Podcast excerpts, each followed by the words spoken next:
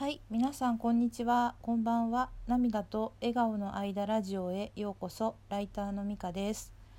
このラジオでは日々の暮らしの中での気づきを話しています。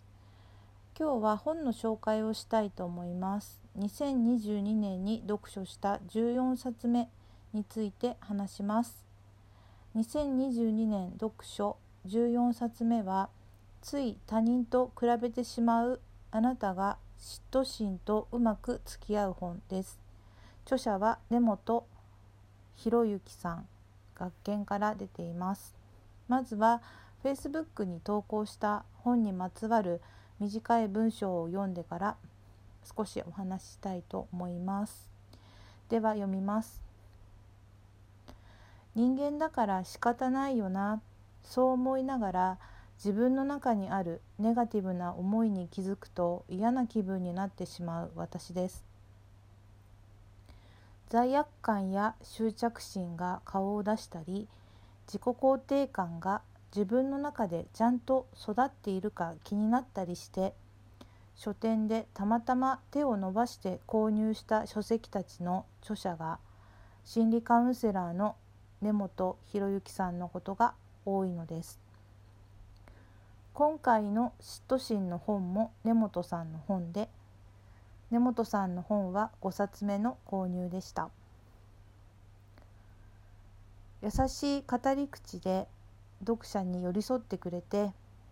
読後すごく癒されるんですよね。ワークのある本も多いんです。で今回の嫉妬心の本もとても良かったです。私は自分の中に嫉妬心があることを感じると自分がすごく嫌な人間に思えてつらかったのですがワークをやっていたら心が癒されて少し気持ちが軽くなりました。嫉妬心に限らずですがネガティブな感情は今そう感じているんだな私としっかりと認めることで癒されてだいぶ気持ちが楽になるんですよね。それを学んだのは数年前ヒプノセラピーを受けた時のセラピストさんからなのですが今回も改めてそれが大事だなと感じました知ってるなら花からそうすればいいとも思うんですけれども本も読んでああそうだったと思い出すくらいネガティブな感情に飲み込まれると冷静さを失いがちなんですよね。また人間だからネガティブな思いがあっても仕方ないとも思いながら人間だからこそさまざまな感情を味わうことができるんだよなそれって素晴らしいことだよなとも思うんですよね。矛盾しているようだけれどだからできるだけどんな感情もめでたい。けれどやはり欲張りかもしれないけれど表側はできるだけスマートでありたいなと思ったりもします。理想は感情を味わいつつそれを俯瞰する自分を登場させて感情とうまく付き合っていけたらいいよな。多分これからもできたりでできなかったりなんだろうけれど嫉妬心について真剣に本を読んだりワークをしたりメモしている自分を俯瞰する自分が急に現れて自分を見下ろしたらより良くなろうとしている姿がちょっと愛おしく思えたりしました。うんややこしい。そしてやっぱり心理学も好きだなと思いました。と文章は以上です。となんかこう自分はこうありたいというようなこう理想のというか素敵な人物像みたいなのがぼんやりとあってでそれとこ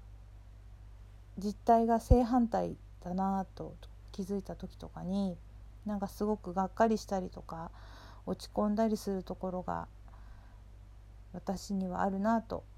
思ってるんですけれども、え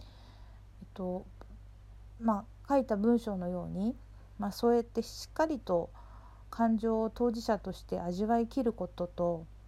でちょっと冷静になったら俯瞰して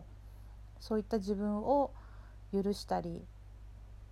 まあ、気持ちの上で抱きしめたり癒したりすることで、まあ、折り合いをつけながら過ごせていけたらなと思いますね。でここにも出てくる、まあ、ワークがこれちょっと数ヶ月前に読んだ本なのでちょっとあの具体的なことは忘れてしまったんですけれどもあの、まあ、書き出したりとかするしたと思うんですけど、まあ、そうやって言語化して書き出したりとかすること、まあ、特にねそう、まあ、パソコンとかで入力するのもいいかもしれないけど紙にこう手書きで書いたりとかすることって本当に客観的に自分を見つめられるツールの一つだなと思うんですけど、まあ、いつでもこう紙と鉛筆でこう書けないっていう時もあったりすると思うんで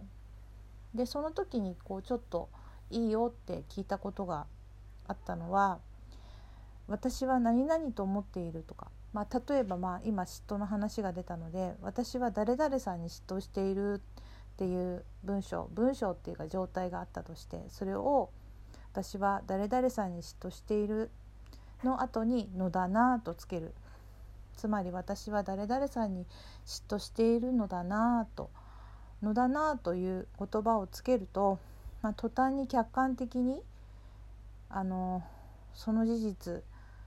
を見る視点を手に入れることができるっていうのをなんかちょっと仏教のちょっと教えっていうかヒントみたいな本に書いてあったんですよね。でそれたまにやるんですけど確かにそうするとこうのだなということによってそれをこう客観的に見てる自分が現れるから少し冷静になるのは確かになと思います。のであのもしよかったらやってみてください。はいということで今日のラジオはこれで終わります。最後まで聞いてくださってありがとうございました。ではまた。さようなら。